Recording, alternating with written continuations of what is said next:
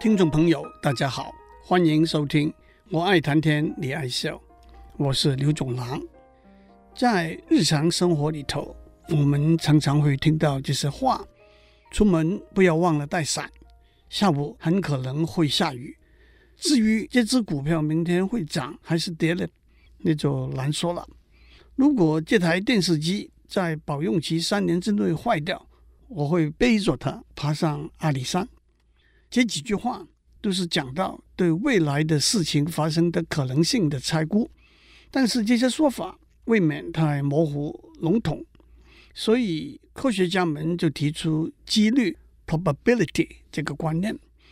几率是一个从零到一的数字，几率越大，代表一个事情发生的可能性越高。所以我们会说，今天下午。下雨的几率是零点八，零点八代表很可能。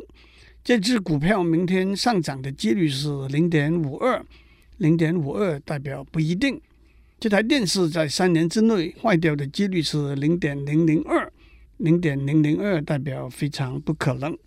我们会接下去问，那么这些数字是哪里来的呢？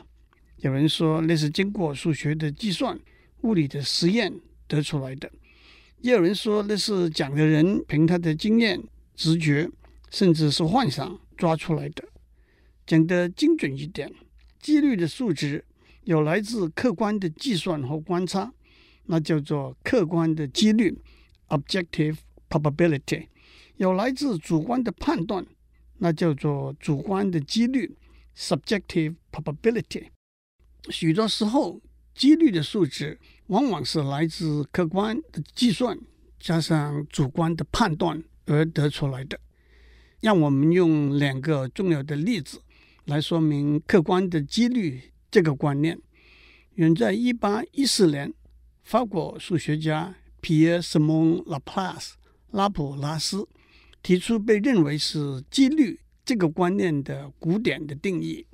他说：“假如一个事情有若干个。”同样可能的结果，那么期待的结果的数目被所有的结果的数目除，就是期待的结果会出现的几率。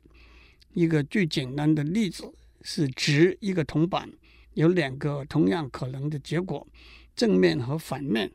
如果期待的结果是正面，那么几率是二分之一。同样，掷一颗骰子。有六个同样可能的结果，如果期待的结果是一点，那么几率是六分之一；如果期待的结果是红色，那就是一点和四点，那么几率是六分之二，等于三分之一。让我讲一个比较有趣的例子：有一个在赌场里头相当流行，英文就叫 craps，中文就叫做掷骰子的游戏。首先，掷两颗骰子，有六乘六等于三十六个同样可能的结果。把两颗骰子的点数加起来的和会是二、三、四到十、十一、十二。如果期待的和是二，那么只有一个期待的结果，两颗骰子都是一点，因此和等于二的几率是三十六分之一。如果期待的和是三，那么有两个期待的结果，两颗骰子是一和二，或者二和一，因此和等于三的几率是三十六分之二，等于十八分之一。几率最高的是期待的和是七，一共有六个期待的结果，一和六，二和五等等等等，因此和等于七的几率是三十六分之六，等于六分之一。把这些几率算出来之后，让我告诉你游戏的规则。首先，那是一对一的赌博，换句话说，赌客下注一块钱，赢了庄家赔一块钱。当你第一次掷的时候，如果和是七或者十一，你就赢了。因此，赢的几率是三十六分之六加三十六分之二等于九分之二，等于零点二二二二。游戏就结束了，你赢了一块钱。如果和是二、三或者十二，你就输了。输的几率是三十六分之一加三十六分之二加三十六分之一等于九分之一，等于零点一一一一，游戏也就结束了，你的一块钱也就输掉了。但是如果和是四五六八九十十一，那么游戏就继续下去。譬如说和是五，那你就在值。如果和是五再出现，你就赢了；如果和是七出现，你就输了。否则又再继续值下去。让我们先从直觉来分析这个游戏。第一次值的时候，你赢的几率是九分之二，你输的几率是九分之一，继续的几率是九分之六。所以在第一次值的时候，你是占优势的。可是如果第一次值没有赢输的结果的话，接下来因为和等于七的几率大于其他的和的几率，所以庄家就占优势了。那么到底你赢的几率是多少呢？让我们以第一次值出来的和是五为例子，继续值下去，在三十六个可能的结果里头，只有十个结果。是跟赢输有关的，有四个结果和是五，你就赢了；有六个结果和是七，你就输了。所以继续值下去，到决定赢输为止，你赢的几率是十分之四，输的几率是十分之六。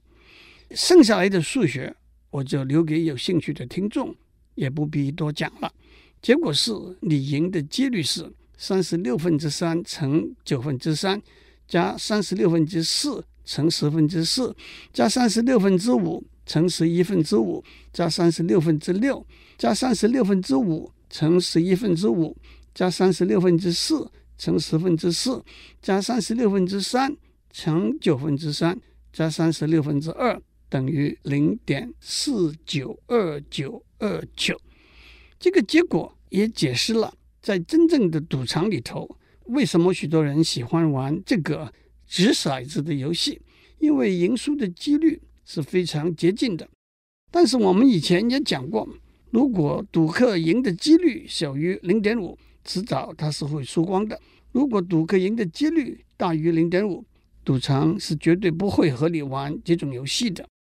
讲到这里，让人惊讶的是，远在十一、十二世纪，Craps 这个游戏的雏形。已经出现了，当然其中的规则也逐渐改变，但是在和几率有关的数学的观念还没有建立以前，这个规则相当简单也相当吸引人的游戏，双方输赢的几率算出来仅是如此接近，也实在是不简单。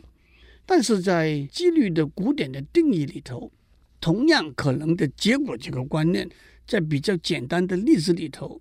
如同我们上面所讲的例子是不难断定的，但是在比较复杂的情形之下，不但不容易断定，不小心还会导引出错误、互相矛盾的结果。让我用一个简单的例子来说明：假如我们在工厂里头制造正方形的瓷砖，瓷砖的边长是在零和一之间平均的分布，因此我们说有一半的瓷砖边长是小于等于二分之一的。换句话说，这些瓷砖的面积小于等于四分之一。但是，让我们从另外一个角度来看这个问题。我们说瓷砖的面积是在零和一之间平均分布，因此我们说有四分之一的瓷砖的面积是小于等于四分之一。那么，是不是有四分之一的瓷砖的边长是小于等于二分之一呢？这两个不同的结果。来自瓷砖的边长是在零和一之间平均的分布，和瓷砖的面积是在零和一之间平均的分布是不同的两回事，混淆了这两回事，就导引到不一致的结果了。因此，数学家提出主观的几率里头最重要的一个定义，也是我们现在最常用的定义，那就是用频率来决定的几率 （frequentist）。probability，如果我们掷一个铜板一千次，其中有五百零二次结果是正面，那么我们说正面的几率是一千分之五百零二。如果我们掷两颗骰子一万次，其中有一千六百六十七次两颗骰子的点数的和是七，那么我们说点数的和等于七的几率是一万分之一千六百六十七，差不多是六分之一。换句话说，假如一个事情发生了 n 次，其中有 n 一那么多次得到期待的结果，那么期待的结果会出现的几率是当 n 趋于无穷大的时候，n 一被 n 除的数值。在观念上，这个定义是容易了解和被接受的，但是在实在的计算里头，我们不能做一个事情无穷大那么多次，因此。也只以当 n 是一个很大的数值的时候的结果，作为一个近似的估计。例如，我们测试了一万个灯泡，其中有两个在连续使用一千小时之后就坏掉了，我们就说一个灯泡在连续使用一千小时之后坏掉的几率是一万分之二，等于零点零零零二。我们掷一颗不完全对称的骰子一万次。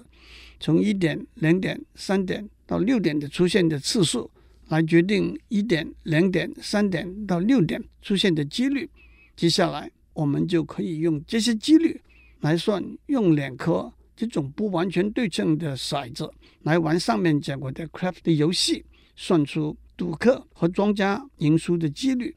让我也指出，在观念上，频率论的几率只是用过去的经验。来估算未来的行为，正是古人说的“前事不忘，后事之师”的意思。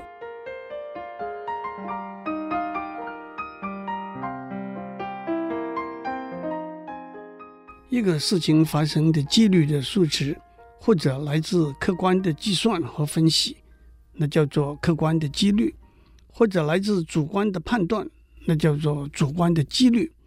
从定义上来说，主观的几率来自一个人的经验、训练、直觉，甚至情绪因素。但是站在科学的观点来说，在没有足够的数据和资料可以让我们客观的决定一个事情发生的几率的时候，我们会主观地做一个估计。也许这个估计有相当的准确度，但是更重要的，也许这个估计可以按照新的资料来做调整。让我们先看几个例子。我们晚上出门忘了锁门，我们说家里被小偷偷了的几率是百分之五。这个几率是无法从频率论的观点来决定的，因为严格来讲，这是一个单一事件，也许从来没有发生过，也许只发生过一次。顶多我们也只能够以我们家附近的环境的安全条件。和一年内窃案的数目，帮助我们做一个主观的估计而已。至于说这一只股票明天涨停板的几率是百分之七十五，那也只是一个股市名嘴估计出来的主观的几率而已。让我们接下去讲一些真实有趣的例子。让我先选一个比较简单的例子：美国职业篮球联盟。今天晚上有一场火箭对湖人的比赛，负责运动彩票的庄家开出来的赌盘是赌火箭胜，赔率是一比一；赌湖人胜，赔率是三比一。赔率一比一就是你赌一块钱，火箭胜了，赔你一块钱。换句话说，赔率一比一等于是估计火箭胜的几率是二分之一。赔率和胜的几率互换的公式是胜的几率等于一被赔率加一除，所以一被一加一除，结果是零点五。同样，赔率是三比一，就是你赌一块钱，湖人胜了，赔你三块钱。换句话说，湖人胜的几率是一被三加一除，结果是零点二五。假如你下注一块钱赌火箭胜。两块钱赌湖人胜，你一共下注三块钱。如果火箭胜，你得回两块钱，赔了一块钱；如果湖人胜，你得回八块钱，赚了五块钱。所以依照比赛的结果，你可能赚，可能赔。但是假如你下注零点五块钱赌火箭胜，零点二五块钱赌湖人胜。你一共下注零点七五块钱，如果火箭胜，你得回一块钱；如果湖人胜，你得回一块钱。所以不管比赛的结果是如何，你稳赚零点二五块钱。这到底是怎么一回事？让我讲一个稍微复杂一点的例子。在一场赛马的赌博里头，一共有四匹马出赛，马场开出每匹马跑第一名的赔率分别是一比一、三比一、四比一和九比一。换句话说，马场估计每匹马跑第一名的几率分别是零点五、零点二五、零点二和零点一。当然，这些几率是专家甚至几个不同的专家估计出来的主观的几率。那么，有没有一个稳赚的下注的方法呢？答案是没有。但是如果马场开出来的赔率分别是一比一、三比一、七比一、九比一，换句话说，每匹马跑第一名的几率分别是零点五、零点二五、零点一二五和零点一。那么有没有一个稳赚的下注的方法呢？答案是有。让我少卖关子，把答案讲出来。假设按照马场的估计，每匹马跑第一名的几率分别是 P 一、P 二、P 三、P 四。如果你下注第一匹马 P 一块钱，第二匹马 P 二块钱，第三匹马 P 三块钱，第四匹马 P 四块钱，换句话说，你一共下注了 P 一加 P 二加 P 三加 P 四块钱，你马上可以算出来，不管哪一匹马跑第一名，你收回来的都是一块钱。所以，如果 P 一加 P 二加 P 三加 P 四小于一，你就保证会赚一减 P 一减 P 二减 P 三减 P 四块钱。你现在明白了？当马场的专家主观的选择每一匹马跑第一名的几率的时候，如果选择错误，P 一加 P 二加 P 三加 P 四小于一，那么下注的人就会有一个稳赚不赔的下注方法，一个赌盘。英文叫做 book，就是所有可能的结果的赔率。一个荷兰赌盘 Dutch book，就是一个赌盘，某一方有一个稳赚不赔的策略。所以，当马场的专家主观的决定每一匹马跑第一名的几率的时候，他必须确定 P 一加 P 二加 P 三加 P 四大于一。这一来，你就是说马场应该大大降低赔率。也就是说，P 一加 P 二加 P 三加 P 四远远大于一。譬如说，四匹马的赔率是两匹是一比一，两匹是二比一。换句话说，P 一加 P 二加 P 三加 P 四等于一点六七。这一来，当然对下注的人没有稳赢的下注方法，但是对下注的人来说，这是对马场太有利的赔率，因此也就兴趣缺缺了。举个例说，假如一个赌客每一匹马都下注一块钱，他一共下注四块钱，他只能够拿回两块钱或者三块钱。在现实的情境中，一个做法是马场会按照每一匹马总共下注的赌注，不断机动地调整赔率。例如，四匹马总共下的赌注是 A 一、A 二、A 三、A 四。那么马场收到的总投注是 A 一加 A 二加 A 三加 A 四，让我们叫它 T。马场先从总投注 T 里头抽出百分之十作为利润，剩下零点九 T，马场就把赔率调整，让每一匹马赢出的几率分别是 A 一被零点九剔除，A 二被零点九剔除。A 三被零点九剔除，A 四被零点九剔除。首先，这四个几率加起来等于一被零点九除，等于一点一一。所以，赌客不可能有一个稳赚的下注方法。也就是说，对赌客来说，这不是一个荷兰赌盘。所以，如果您曾经去过一个真实的马场，赔率是不断的。按照所有赌客下注的情形机动的调整，原因是避免一个赌客稳赢的荷兰赌盘的出现。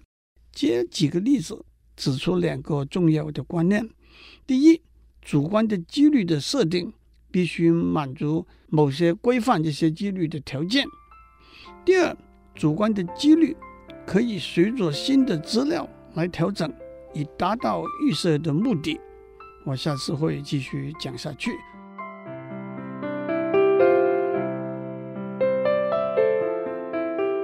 以上内容由台达电子文教基金会赞助播出。